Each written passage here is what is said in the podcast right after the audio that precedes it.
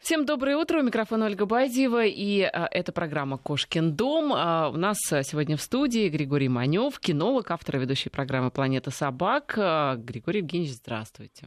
Здравствуйте, Ольга. Здравствуйте, дорогие радиослушатели. Вообще огромное спасибо, что пригласили, потому что очень приятно оказаться здесь, в студии Вести ФМ. И в студии этой мною очень любимой программы «Кошкин дом», я думаю, не только э, моей любимой программы, а все любители животных с замиранием сердца слушают ваш голос, голос ваших коллег. В общем... Я думаю, все животные с замиранием да. лап. Э... Нет, нет, нет. Я думаю, что все-таки до животных там дело не дошло. Я думаю, что больше это относится к хозяевам. А, Григорий, мы а, тоже рада вас видеть. Взаимны все абсолютно ваши слова. Ну что ж, я предлагаю поговорить вот о чем. Ну, поводом для нашего разговора послужило открытие первого в мире музея ТАКС. Это произошло в Баварии, в городке Пассау. И на самом деле, почему именно ТАКС? Потому что эта порода собак вошла в историю как талисман Олимпиады в Мюнхене в 1972 году. Вообще животные ведь часто становятся талисманами разных мероприятий, игр э, олимпийских, э, чемпионата мира по футболу. Вот, например, у нас волк э, забивака, по-моему, да? Да. Символ. Самое главное, чтобы был не пропускак, а остальное все не важно. Не, про, не, не, про, не пропускак, это да. Но это, видимо, не волк, это какое-то другое животное, уже плохое, из плохой сказки. Да. Так вот, значит, животные, на самом деле, это очень... Иногда они бывают очень известные, знаменитые. Тот же самый Мишка Олимпийский олимпийский, да, а, это ведь все равно, как ни крути, хоть это игрушка, но это мишка. Так вот, по поводу такс. Э, действительно, некоторые животные достойны того, чтобы не просто памятники устанавливали, мы знаем много памятников э, собакам, я думаю, эти животные, наверное, лидируют по количеству памятников э, среди всех, да, животных, ну, собака друг человека, как говорится. Так вот, но вообще животные действительно достойны того, чтобы и музеи делали, и рассказывали истории разные про них. Вот наших слушателей я тоже хочу пригласить к разговору. И э, у вас наверняка есть разные э, истории, связанные какие-то э, иногда, ну, душещипательные, иногда там забавные, да, иногда трагические. Ну, у каждого свои истории, связанные с вашими собаками, у кого-то, может быть, с кошками. Так вот, в общем, рассказывайте. Наш Вайбер WhatsApp работает, плюс 7903 170 63 63. Но давайте сначала про этот музей ТАКС, почему а, вот э, действительно такса такая необычная порода? Какая-то она такая... Вы знаете, вообще очень интересно. Для меня тоже в свое время было открытием, но если мы говорим о том, кто где лидирует, то, наверное, вот по а, количеству памятников собакам, наверное, здесь все-таки лидирует Германия. А то, что касается такс... А, а почему Германия? А, я сейчас все расскажу, потому что очень много пород, во-первых, было выведено именно в Германии. И немцы относятся с большим уважением, трепетом вообще вот к этим всем историям. Ну, обо всем по порядку. То, что касается таксы, для меня в свое время было откровением, что такса это вообще символ Германии. И такса, которая, да, та такса, которая в 1972 году была символом Мюнхенской Олимпиады, звали ее Вальди. И э, это как-то переводится в анти, э, там, заби, забивака, не пропускака? Нет? Нет, это просто, это просто то, что называется имя собственное. Угу. Вот. И у, а, наверное, во многих странах есть такие неофициальные символы. Ну, у нас это, естественно, медведь. В Испании это бык. А вот неофициальным символом Германии является такса. Причем это, в общем, э, началось не в 1972 году, а все это было гораздо раньше. И вообще немцы считают, что а, одним из символов э, характера так сказать, э, жизнерадостности является такса. Так что здесь, в общем, нету ничего э, такого неординарного или, в общем, такого, что был открыт музей именно таксы. Вот. А то, что касается вообще вот Германии и памятников, ну, начнем с того, что первый памятник собаке-поводырю был установлен в Берлине в 1925 году в Берлинском зоопарке. И, что самое интересное, э, очень пользуется популярностью он, этот памятник. Э, он был собран на пожертвования вообще считается, что первые собаки-поводыри, они в прошлом были собаками-санитарами на полях Первой мировой войны, и после того, как э, война закончилась, в общем, их переквалифицировали в собак-поводырей. Вот. И, в общем, вот такой вот первый памятник. Но вот, наверное, э, памятник э, собакам-поводырям, я думаю, что есть в очень многих странах. Вот. В России есть? В России, если не ошибаюсь, есть. Я не могу вот сейчас вот на вскидку сразу вспомнить, где он. А, надо было, наверное, в интернет залезть. Но вот... Ну, может быть, слушатели подскажут? Да, может быть, может быть да, может быть, слушатели в подскажут. В городе да. есть этот самый памятник. Да. Может, и не один даже. Да, а то, что касается э, еще, ну, во-первых, есть замечательный город Ротвайль. Наверное, Это Германия тоже, да? Да, видимо? Германия, да, город Ротвайль, именно там были выведены собаки породы Ротвейлер. И вот там вот изваяние, изображения, э, всякие скульптуры как раз именно этих собак встречаются в неимоверных количествах. Э, есть такой город Леонберг, тоже в Германии. Там была выведена порода Леонбергер. А, и относительно недавно, в 2008 году, там был открыт памятник именно этой собаке. Есть замечательный город Апольда который находится в Восточной Германии, и это считается родина породы Доберман потому что там а, жил а, Людвиг Доберман, который в свое время вывел эту породу. А, был он сборщиком налогов, считается, что был не очень таким удачливым сборщиком налогов, его каждый раз грабили на обратном пути. А, и он решил вывести собаку, которая Может, он бы Робин, его... Робин Гуд такой? Да, был? охранял. Да нет, вряд ли. Нет? Вот. И он решил вывести породу собак, которая бы его охраняла, и э, поскольку он был любителем собак, у него был свой приют. И в Апольде, кстати говоря, проводилась э, такая собачья ярмарка, было и такое. Вот. И вот он вывел эту породу, и ему поставлен э, именно не Людвигу Доберману, а собакам породы Доберман поставлен памятник в этом городе. Слушатели нам пишут, что в Тольятти есть э, памятник верности. Какой, да, каков да. ваш вариант породы собаки? Какая? А, вы знаете, э, я не помню... Верности, вот кто больше подходит? А, я не помню, кажется, это овчарка была. Овчарка, да. Да, там была потрясающая история, когда собака, хозяин э, умер, а собака приходила его встречать, в общем, всю жизнь. И есть аналогичный памятник в, в если не ошибаюсь, во Флоренции, в Италии точно так же собака. Э, хозяин погиб на полях Первой мировой войны, а его собака там несколько лет подряд приходила его встречать к остановке. Григорий, а вот эта вот верность, э, которая, я думаю, справедливо ну, считается, имеется за собаками, действительно ведь это верное животное. Мне кажется, многие владельцы подтвердят мои слова. Э, она а, откуда? Это, извините, может быть, такое просто стадное чувство, да, стайное, вернее, что как бы я вот член стаи, вот что-то там с моим членом стаи, я вот, это мой вожак, и я буду ему служить. Или это что-то другое?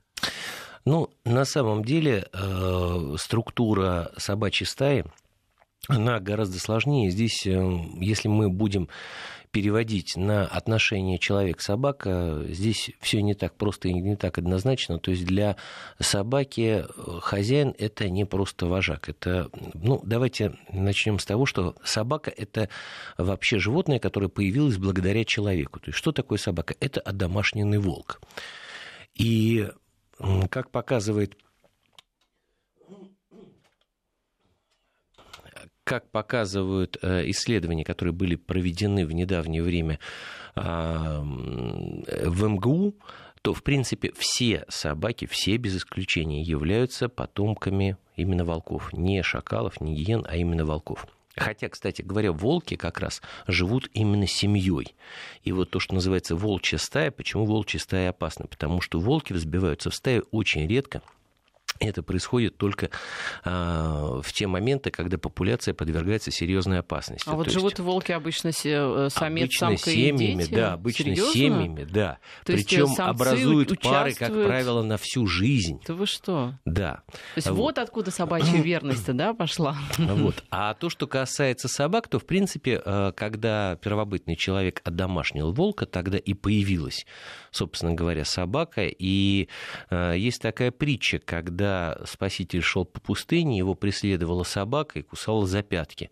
Он ее пытался догонять, и он, в общем, пытался от нее как-то избавиться, но собака от него не отставала. Тогда спаситель повернулся и сказал, обрекаю тебя на вечную любовь к человеку. Вот, наверное, оттуда собачья преданность и пошла.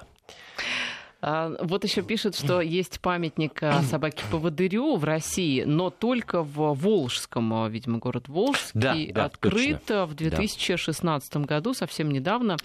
Но у нас действительно, наверное, в Германии больше таких памятников, потому что у нас они хотя и есть памятники собакам, но все-таки, мне кажется, мы не так выражаем свою благодарность этим животным, как могли бы, как должны, возможно. Ну, начнем с того, что, в общем, до сих пор еще в России не принят закон об ответственном отношении к животным. Это, это да. Да, это больная тема, наверное, для всех. Григорий, я бы начала с того, Да. что в России, в принципе, нет внутри каждого человека ответственного отношения к животным, потому что закон законом, но я не знаю, что здесь первично. Мне кажется, все-таки нравственный закон внутри меня первичен над э, закон э, э, административный, уголовный быть должен, конечно, но нравственный закон внутри быть должен тоже. Ну, нравственный закон, конечно, быть должен, но если, например, на эм, достаточно крупный город Ростов-на-Дону есть, э, вообще нету выгулочных площадок ни одной, а люди гуляют просто э, рядом с э, спортивным центром, э, ну, мне кажется, что это просто неправильно. И когда... И здесь, в общем, Ростов-на-Дону я так, знаете, взял вот просто... Вот я был не так давно в этом городе. образ. Да, такой собирательный образ. И, в принципе, очень много городов, в которых вообще э, площадок для выгула собак вообще не существует. Вот. Ну, мне кажется, что здесь может быть все что угодно, какой угодно стержень может быть у человека. Но если, собственно говоря, этому человеку не помогают быть м, гражданином, который соблюдает, в общем, законы, Понятно, что нужно убирать за собаками. Понятно, что, в общем, нужно собак воспитывать. Но это, в общем, конечно, такая тема достаточно сложная, но я так понимаю, что у нас Отдельная, немножечко... Да, да. отдельная, немножечко другая. А то, Давайте, что да, касается... вернемся. Ольга, я сейчас, да, вот чтобы вернуться, э, то, что касается памятников собакам, первый памятник был э, установлен в Древней Греции. Э, Вот, и случилось это в городе Каринфе. Э, Говорят, что Афины пошли войной на Каринф, э, долго осаждали этот город, но безуспешно. И тогда э, афиняне пошли на такую военную хитрость, они погрузились на корабли и отплыли, э, как бы давая понять, что, в принципе, осада закончена, и, в общем, они больше на Коринф не посягают. А, Но это была только хитрость. А, Жители Коринфа начали праздновать победу, но на всякий случай привязали своих собак э, вдоль набережной. И когда афинские воины высадились, их встретили собаки, но мало того, что они подняли громкий лай, так они, в общем, еще и задержали э, нападавших. И э, уцелела одна единственная собака по кличке Соттер, которая забежала в город Коринф и своим лаем оповестила о том, что, в общем, пришла беда. Э, Жители Коринфа э, взяли в руки оружие и отбили нападение афинян. И после того, как схватка была выиграна, жители Коринфа поставили собаки, собакам, которые охраняли Каринов памятник, а вот этому единственному уцелевшему псу по кличке Соттер вручили золотой ошейник с надписью «Спаситель Каринфа». Вот. И, э, к сожалению, этот памятник не сохранился. Мы, когда были в Греции, нам показывали примерное место, где этот памятник был. Вот. Но вот такая вот история. Когда же это все произошло? Когда же это было? Вы знаете, если я, я могу ошибаться, но было это в пятом веке до нашей эры. Ого. Вот здесь есть некоторые разночтения, но вот э, упоминается больше в литературе это пятый век до нашей эры. Это Греция, да, но мы все-таки вот э, по поводу Германии, вы так и не рассказали, почему э, немцы, ну, э, так трепетно относятся к собакам, почему памятников больше, почему породы в Германии так много выводят? Ну, э, вообще, конечно, немцы и англичане в этом плане, они немножечко стоят, ну, не то чтобы особняком, но там было выведено, наверное, максимальное количество пород, таких общеизвестных. И если мы говорим об отношениях к собакам, ну, насколько вообще они переносятся и они ассоциируются с людьми. А, между прочим, во время Первой мировой войны англичане, которые очень любят собак, они забрасывали камнями владельцев такс потому что считали, что э, это, в общем, такой символ Германии, и с этим символом тоже нужно бороться. Так что вот были вот и негативные такие моменты в истории.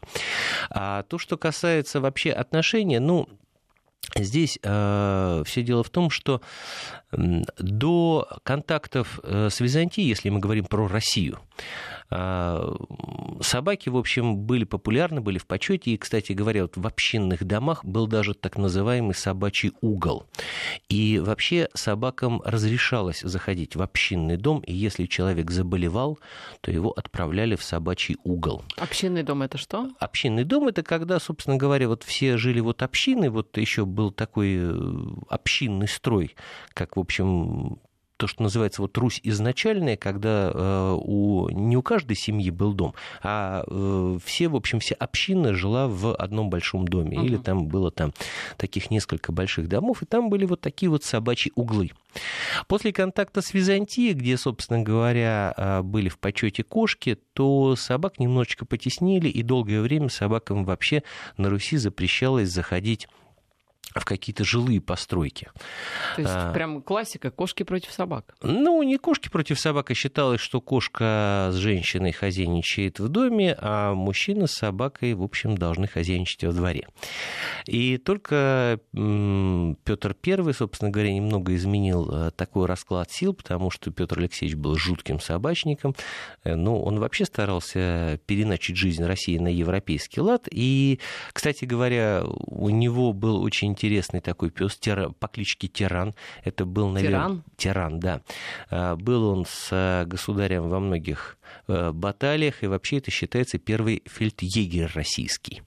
Вот. И, между прочим, его чучело до сих пор, ну, это, в общем, тоже такой памятник а, своего рода, он стоит в... Его можно встретить в Санкт-Петербурге в Кунсткамере. Какой кошмар. А вот. Это же неуважение, мне кажется, просто к псу Петра а, Ну, вы понимаете, здесь очень сложно, опять же, ну, давайте мы не будем подходить с мерками современных э, людей к такому проявлению, а, ну, наверное, я бы все-таки назвал любви и уважения, потому что а, увидеть ту собаку, которая, собственно говоря, Э, которую любил э, и я, я вот не побоюсь этого слова, уважал, наверное, э, Петр Первый, ну, это, наверное, тоже интересно, это тоже часть нашей истории, и, в общем, об этом нужно знать. А что за собака-то была? Собака была так называемой породы голландский мастив, сейчас нет, блондбейзер. Это, в принципе, собака, которая, ну, к современным, наверное, ближе всего собака породы боксер. И на ошейнике у тирана был небольшой сундучок, куда складывалась корреспонденция. Он знал очень многих э, вельмож, придворных, и по приказу он мог доставлять вот эту вот особо важную корреспонденцию э, тому человеку, на, так сказать, которому его отправлял его хозяин, то есть Петр I. И, кстати говоря, доставлял корреспонденцию обратно. Интересно, что за всю его жизнь, он прожил лет 10, на него не было ни одного нападения. Ни одного покушения. Ни одного напаг... да, напади... нападения, покушения на его почту. Вот. Так что вот такая вот была интересная история. Ну, то, что, да. Поди напади на боксера, да? А, ну, здесь, наверное, да, все-таки э, и как-то не хотели покушаться на царскую почту, так еще, в общем, и на царского любимца. Кстати, по поводу царских любимцев, у э, Петра была самая любимая его собака, это был маленький терьерчик по кличке Лизетта, и в честь этой собаки было даже заложено два корабля, один в Воронеже, другой в Петербурге. Вот. И вообще очень интересное появление этой собаки – у Петра. Это, в общем, была небольшая собачка, в общем, как говорят, не очень такого, как бы мы сейчас сказали, презентабельного вида. А, и досталась она ему в подарок от Меньшикова. Э, Петр один раз вызвал, так сказать, своего э, Алексашку и отправил срочно в, какую-то, в какую-то поездку. А, в общем, Меньшиков очень не любил, вот, ну, кто был в Питере, особенно, ну, питерцы знают, что такое дворец Меньшикова и домик Петра. Вот. И Меньшиков очень не любил покидать свой дворец. Ну, в общем, ему в конечном итоге пришлось ехать. Но, правда, с Петром они поговорили на повышенных тонах. И уже на полпути Алексашка сообразил, что, в общем, наверное, как-то не так он с Минхерцем-то себя повел. И, но зная, как можно задобрить а, Петра, он на одном из постоялых дворов, дворов увидел щенка взял щенка и отправил, с э, посыль, э, отправил его вместе с посыльным, приложив записку. Петр Алексеевич э, присмотрел тебе щеночка, зелок глуп, но зубы имеет приотменные. Вот. И Петр, получив вот такое послание, в общем, как полюбил собаку, которую, в общем, назвал Лизеттой, в которую в конечном итоге два корабля были заложены, и, собственно говоря, простил своего непутевого подданного и друга. Кстати, по поводу таких вот особ э, императорских, королевских, э, ведь, э, ну, таких вот высоких особ, вспомнила, знаете, история очень печальная у Стефана Свейга. Она описана про Марию Стюарт, как раз момент ее казни. Да, Знаете, да? Да, да. Кстати говоря, эта собака, если не ошибаюсь, это был э, пудель. Давайте слушателям-то расскажем, да? Да, это был пудель, да. Вообще, честно говорю, вот к этой породе очень интересное отношение людей. Эту породу либо боготворят, либо почему-то вот, ну, ненавидят и считают ее очень глупой. Да. Ну, на самом деле здесь все очень просто. Пудель, а англичане про пуделей говорят, что пудель это уже не собака, но еще не человек. А, интересно, что... Ну, э, история очень простая, потому что, собственно говоря, эта собака сопровождала э, свою хозяйку до, в общем, до места казни. И осталась ей верна даже после смерти. То есть вот такая вот история, да, она печальная. Ну, у Марии Стюарт было большое платье на казни. И э, казнь была... Отрубили голову. Так вот, э, вот по рассказам, опять же, Цвейга, собачка пряталась в этом самом платье и присутствовала на, на казни вот до самого последнего момента, и таким образом а, Мария Стюарт хоть, хоть как-то да, могла чувствовать поддержку. А, такая действительно трагичная, печальная история. Да, ну вот давайте я вам расскажу и другую историю, которая связана с пуделем. Она, конечно, тоже немножечко трагичная, но я так понимаю, что после да, выпуска новостей, после да, новостей. Угу. новости это святое. Возвращаемся в эфир. Я напоминаю, что в студии Григорий Манев, кинолог, автор программы э, и ведущий программы «Планета собак». Так вот, история про пуделя. Да, а, есть такая порода, большой или королевский пудель еще называют, и э, такая история приключилась э, с этой собакой, которая была в, во французской армии, и была битва при Ватерлоу. Один из офицеров одного из полков э, как раз был владельцем этой собаки. А, у этой собаки, которая была, как я говорил, породы большой пудель, звали его Усач, была такая любимая игрушка, он а, любил подгрызать древко знамени. За это не раз... Зачем? Ну вот, вот, ну, палочка, нужно же ведь тоже ее погрызть. Да. Нет, почему? Ну, это обычная палочка, но он же ведь не знает, что это древко знамени. Вот. А, в общем, палочка на вкус всегда приятна. Собаки любят погрызть палки. Ну так вот. И э, в палатку штабную палатку попал э, снаряд, попало ядро, значит, все погибли, кроме э, этой несчастной собаки, которая схватила с перепугу свою любимую игрушку, древко знамени, ну, на этом древке еще было и знамя, и рванула куда подальше от страшного места. А, по всей вероятности, по чистой случайности, эта собака прибежала в ставку Наполеона. И когда Наполеону сообщили, что э, полк его погиб, но знамя спасено и спасено собакой, то растроганный Наполеон, во-первых, даровал собаке медаль, а во-вторых, пожизненную пенсию.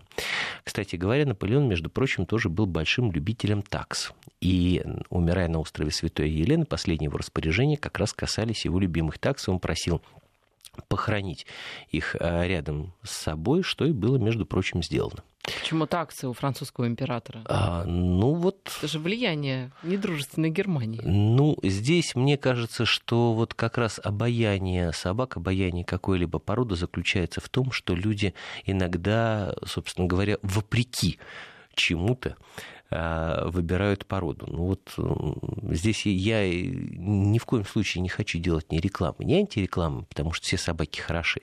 Но Здесь, мне кажется, что все это дело вкуса. Вы знаете, пока не забыл, очень интересно, по поводу музеев, которые посвящены собакам. Сейчас, вот в данный момент на Камчатке проходит самая протяженная гонка на собачьих упряжках, называется она Берингия. И, э, ну, вообще, это самая протяженная гонка в России то есть это э, супермарафон. А в этом... Сколько километров? Вы знаете, я в свое время принимал участие в качестве каюра, э, и тогда, в 2015 году, э, мы прошли тысячу километров. А... За сколько дней? Тогда гонка была 20, то ли 3, то ли 24 дня, я сейчас не вспомню. То есть за три недели. Вот. А сейчас ребята идут от э, села Мильково, это Камчатка, до поселка Марково, это на Чукотке, 2200 километров. Ого. Эта гонка должна войти в э, Книгу рекордов России, в Книгу рекордов Гиннесса, как самая протяженная гонка на собачьих упряжках в мире. И вот уже совсем скоро, 16 апреля, она должна финишировать. Вот там, конечно, ну, это вот то, что называется гвозди бы делать из этих людей, потому что э, там, в общем, конечно, и на собак выпадает огромная нагрузка, но и на людей, причем на людей не только э, каюров, не только спортсменов, а еще и волонтеров, которые обеспечивают эту гонку, и организаторов. Там вообще Камчатка э, – это такой край по-хорошему больной собаками. Вот. Так а вот. собаки в этой гонке одни и те же, либо они меняются как-то? Нет, это у, у каждого своя упряжка. Упряжка состоит там, если не ошибаюсь, максимум из 14 собак. Вот. И, собственно говоря, вот на, как раз на этих упряжках, на одних и тех же собаках люди должны пройти эту дистанцию. И все они бегут, то есть отдыха не, не дают, да? Смены нет никакой. Как меняют, допустим, лошадей на станциях, да, нет, нет, нет такого. Нет, нет. Так вот, почему я вспомнил о Беренгии? Так а, в поселке Эссо, это в самом центре Петропавловска, э, э, в самом центре Камчатки, есть музей гонки Беренгии. А, там собраны экспонаты. Вообще эта гонка проходит с 90-го года. А, и за все это время только один единственный раз ее не было, а так это гонка ежегодная. Огромное количество зрителей собирается на гонку пролога в Петропавловск-Камчатском.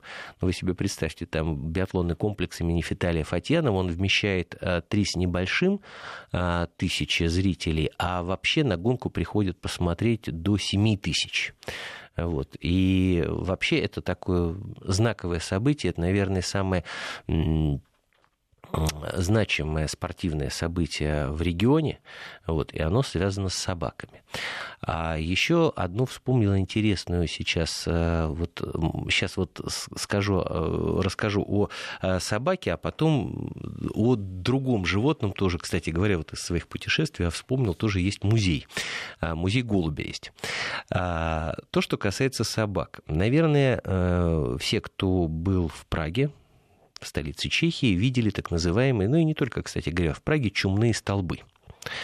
То есть они устанавливались э, в честь э, того, что очередная эпидемия чумы отступила, ее победили, в общем, и на этих чумных столбах изображались э, какие-то сценки из э, жизни э, чумного города или какие-то, в общем, так сказать, знаковые какие-то события, в общем, чтобы как-то увековечить, потому что, ну, чума забирала вообще огромное количество людей, особенно в Средневековье. Это, так сказать, от эпидемии чумы, если не ошибаюсь, самая большая эпидемия чумы одну треть населения Европы выкосила.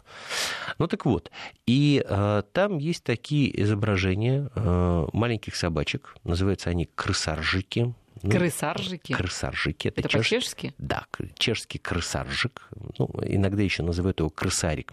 Так, это уже на русский лад такой. Это маленькая собачка, которая, собственно говоря, э, как раз поскольку Европейцы вот как раз к кошкам относились не очень хорошо, потому что Святая Инквизиция их, мягко говоря, не жаловала. Но с крысами нужно было кому-то бороться. И вот как раз э, в Чехии, в Праге была такая порода, и до сих пор есть, называется она чешский крысаржик. Да. Крыс ловила? Да, крыс ловил. Ну, кстати говоря, практически во всех европейских странах э, есть свои крысоловы, которые в средние века ловили крыс, и были они на всех без исключения э, европейских средневековых кораблях, потому что, в общем, с крысами нужно было как-то бороться. Вот, вот так вот... А э, крысаржик это, это, это порода или просто название? Это, там? Нет, это порода. Это порода. И так она до сих пор да, есть? чешский крысаржик, да, вы можете Сейчас посмотрим, да, как он открыть выглядит. да, наш друг интернет, и, в общем, там вы это все увидите. А то, что касается голубя, э, есть такое замечательное место, называется это страна Босния и Герцеговина, и там есть такой город Травник. А, мы там в свое время э, снимали программу, которая была посвящена местным овчаркам, но там мы побывали и в музее травницкого голубя. То есть э, вот такая вот порода почтовых голубей, травницкий голубь. А, там настоящие фанаты. Конечно, вот, ну вот те люди, которые занимаются голубями, это, наверное, вот, ну, скажем так, я даже не знаю, как их назвать, вот этих людей, потому что фанат это очень так мягко и не отражает, наверное, сути. Э, того, чем занимаются эти люди, потому что мы пришли туда, мы начали рассматривать нам что-то там с переводчиком, а, нам начали рассказывать, и люди, которые там сидели, они на перебой начали рассказывать об этих травнинских голубях, вообще, что с ними связано, а, где-то на английском, где-то вставляя какие-то русские слова, а, преимущественно, ну, сейчас этот язык называется сербско-хорватский, ну, раньше это был сербский, вот, но на самом деле на меня произвело огромное впечатление впечатление знакомства вот с этим травнинским голубем и с музеем, который посвящен этой птице. Посмотрела я на крысарика, он все-таки в Википедии как пражский крысарик обозначен, но это чихуахуа ну, в чешское... чистом виде. Нет, ну давайте деле. так, чихуахуа это немножечко, ну а, это просто э, маленькая порода собак, в общем, как и чешский. Если мы говорим, э, опять же, о произношении, это чешское произношение крысаржик. А, то, что касается Чихуахуа, там немножечко другая история, поскольку в... Есть, кстати, памятник где-нибудь Чихуахуа? Ну, я думаю, что в штате Чиуауа, в мексиканском, он да. должен быть. Вот. Но вообще это собаки считались, что а, принадлежат, могли владеть только ацтекские или вожди, или а, хранители культа, то, что называется, это были культовыми собаками. И вот эти вот большие-большие глаза считалось, что когда хозяин умирает, то а, собака должна провести его через 9 рек смерти, такое ацтекское чистилище. И вот эти вот большие глаза должны освещать путь через эти девять рек смерти, потому что в ацтекском чистилище кромешная темнота. Вот. А еще, если простолюдин дотрагивался до этой собаки, то ему отрубали руку по самое плечо. Вот такая вот... Это зачем? А потому что собаки священные, не надо трогать, что попало. Mm. Вот так. Да, э, страшные нравы были в некоторых странах. Ну что ж, я напоминаю, что у нас в студии Григорий Манев, кинолог, автор и ведущий программы «Планета собак». Сейчас вся последняя информация о погоде. Затем вернемся в эфир. Вот, кстати, нам напоминают, что есть э, памятник в Воронеже белому э, биму, черному, э, черное ухо. Да, да. да. Прервемся и продолжим.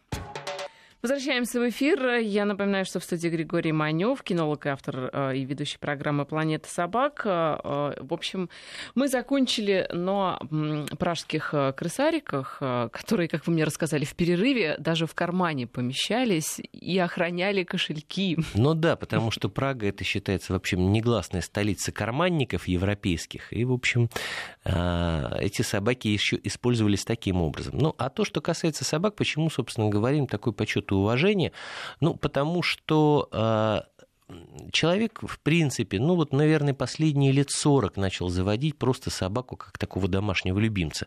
А до этого собака была либо охранником, либо помощником на охоте. И даже маленькие декоративные собачки, они, в общем, тоже использовались и как грелки, и, например, если э, дворянин надолго уходил в поход, он своей возлюбленной оставлял маленькую собачку, которая, собственно говоря, э, не подпускала других мужчин к этой даме. Было и такое. Это а, как, самом... а как она понимала? Это на самом деле правда. Ну как, если есть хозяин, есть хозяйка. Ну, если мужчины, появляется там... посторонний человек... Нет, ну отец есть, брат, например.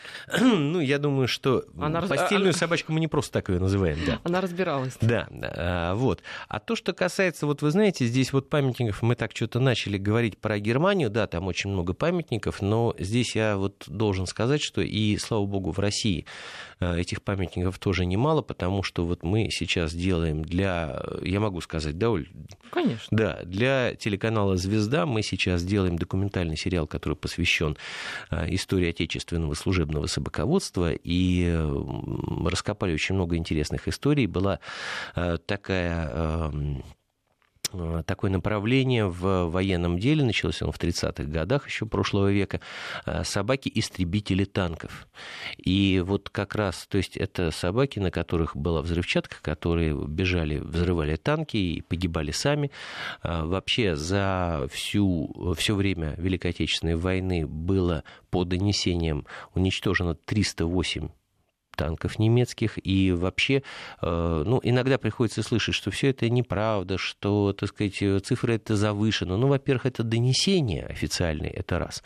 А во-вторых, э, сохранились, э, я видел это вот лично, инструкцию для немецких танкистов, как себя вести, если появилась на поле собака-подрывник танков. И Что я видел... можно было как-то спастись? Да, я видел фотографии, где, на которых были изображены немецкие танки с защитой, вот такой вот сеткой впереди. А что в инструкции? Да. Вот что можно сделать против собаки, которая бежит с миной? А, менять направление. Mm. Вот, так она то же есть... тоже да, но там вопрос в том, что э, собака должна была нырять под днище танка. Угу. Вот, но потом, кстати говоря, собак научили забегать и сзади. Ну, вообще это такая очень э, история такая, такая драматичная, и, в принципе, когда э, люди начинают говорить о том, что вот нельзя было использовать собак э, таких, я всегда говорю, что сам при этом собачник, безумно люблю собак, но нельзя, во-первых, э, судить этих людей, потому что тогда речь шла о жизни страны о жизни многих людей, многих народов, и собаки, в общем, внесли свою лепту. Так вот, почему я об этом вспомнил? В городе Волгограде стоит памятник собакам-истребителей танков. А недавно в э, Петербурге открыт э, памятник собакам-саперам, потому что после того, как блокада была снята, была такая женская бригада, которая была сформирована и там работали собаки-саперы, они разминировали вот как раз все, все э, здания в Петергофе. Был, то есть э, огромная вообще а, э, была проделана огромная работа. Есть памятник собаке-санитару. Есть ну, у нас в Москве на Поклонной горе тоже памятник э, собаке, но она, в общем, это вообще просто памятник э, военной собаки. И... Не видела, а где там? А, я вот не могу точное место сказать, потому что как бы вот не могу сориентировать угу. то, что называется. Не, там не собака лежит, да, там а, собака лежит на таком танковом траке, а, на а, гусенице, угу. вот немецкая овчарка. Но вообще, конечно, немецкие овчарки, они в этом плане, наверное, лидируют, вот. Хотя, в общем, ну, наверное, самая такая вот а, романтичная история, то, что касается собак, это, конечно же, Сан-Бернар, это э, монастырь Святого Святого Бернара на границе Швейцарии и Италии, и там вот как раз вот эти вот огромные собаки, но их почему-то всегда изображают с бочонком рома на ошейнике, но на самом деле это не так, абсолютно, абсолютно не так, и мы там были в этом монастыре, и нам, в общем, рассказали, что это такой раскрученный бренд, ну, посудите. А в чем история это романтичная? Ну, во-первых, то, что собаки спасали людей, и, в общем, а, там был такой пес Барри, который а, спас а, много людей, но есть, опять же, вот такая вот история, что один из наполеоновских солдат, когда армия Наполеона отступала, заблудился в Альпах, и его так сказать, попытался спасти Барри, но человек уже был обезумевший от холода, от голода. Ему показалось, что это волк, и он ранил Барри. Вот. Ну, даже есть э, такое высказывание, что ты, ты спас 40 человек, а 41 тебя убил. Ну, на самом деле он его не убил, а ранил. Вот собака была как говорят у альпинистов, спущено вниз. А вот, э, и он доживал свою жизнь в Берне и, в общем, умер в глубокой старости. А, ну, вот такая вот история. Всегда, вот, ну, кто видел Сан-Бернара, это большие, добрые, ласковые собаки, а, а почему история с бочонками рома это неправда? Ну, потому что, во-первых, э, как любой алкогольный напиток, ром имеет очень резкий и неприятный для собаки запах. И если бочонок будет все время на ошейнике собаки, а собака должна находить э, людей, которые попали под завалы в снегу, то есть э, собака, ну, мало того, что никого не найдет, потому что кроме рома запаха другого чувствовать не будет, так еще и, собственно говоря, отравится. То есть от Парами, этого... да? Конечно. Вот. Так что это уже вот, э, ну, такой уже вымысел, это уже такой бренд. Обязательно Сен-Бернар должен быть с бочонком рома, ничего подобного. Да и, в принципе, люди, которые, э, так сказать, э, знают вообще, как нужно себя вести в горах, подтвердят, что человеку при обморожении ни в коем случае нельзя давать алкоголь. Вот спрашивает э, Григорий, как вы относитесь к мопсам? Самый нежный, Господи. красивый, веселый, верный. А, разделяете ли вы это мнение? Вы знаете, ну, вообще не бывает плохих собак. Это с хозяевами бывают проблемы. Все собаки хороши, это на самом деле так. Почему я засмеялся? Я не стесняюсь этого говорить. Я поклонник большой немецкой овчарки. У меня, в общем, так сказать, немецкие овчарки. Мы вот. с вами братья по разуму в этом. Да, вот. Но мой мой старший сын, он с ума сходит от мопсов. Да? И он говорит, пап, мы правда заведем потом мопса когда-нибудь? Я говорю, конечно, заведем. Вот. И, в общем, и э, я, с одной стороны, э, понимаю, ну, подрастет, конечно, наверное, если будет наставить, конечно, заведем, потому что, ну, если так нравится человеку определенная порода, ну, в общем, нужно идти навстречу.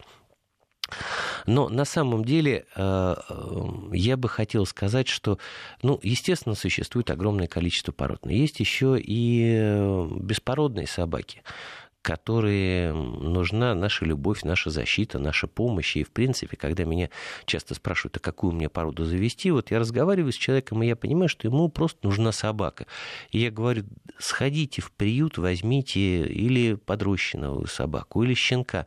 А, во-первых, будете сами счастливы, а во-вторых, во-вторых, спасете собачью душу. И, в общем, не нужно тоже забывать и об этих собаках. Так все-таки, Григорий, вы ушли от ответа. Вы согласны, что мопсы веселые, верные и красивые? Конечно, согласен как и все остальные собаки. Кстати, э, оказывается, в мире очень много памятников мопсу, и некоторые очень такие а, забавные, несмотря на то, что мопсы маленькие, памятники, в общем-то, тоже маленькие. А, вот, э, так что эти собаки пользуются популярностью и в этом смысле тоже. А, ну что, какие у нас еще есть интересные истории? У нас интересная, да, интересная история. Минутка. Если мы говорили о музеях и о памятниках, то я не могу не рассказать историю, с с с этими собаками я столкнулся в Южноафриканской республике, и называется эта собака Риджбек. Мы делали программу, которая была посвящена этой породе побывали в гостях у заводчиков, и а, эти люди выращивают вино. Э, выращивают виноград, из которого делают вино, которое так и называется риджбек. И пользуется оно огромной популярностью, но вообще вина южноафриканские, так сказать, считаются неплохие. Я, к сожалению, в винах не разбираюсь. Вот. Но на, этой, на этикетке изображен, изображен риджбек, и, насколько я знаю, любители этих собак по всему миру э, с большим пиететом относятся к этому вину. Я не знаю, опять же, по поводу вкусовых качеств, качестве я не могу разбираться, я пробовал, но не могу оценить. Вот. Но у меня э, есть знакомый, у которого есть риджбек, и он, когда узнал, что вот я был в Южной Африке и вот, вот пробовал это вино, он говорит, как ты мне не привез? Ты же знаешь, что я любитель риджбеков. И на меня человек на самом деле обиделся. Вот такая вот история. Ну что ж, э, давайте э, за то, чтобы никогда не обижаться, ни на собак, ни чтобы собаки не обижались на хозяев, это важно. Я напоминаю, что сегодня в студии был Григорий Манев, кинолог, автор и ведущий программы «Планета собак». Спасибо. Спасибо вам. До свидания.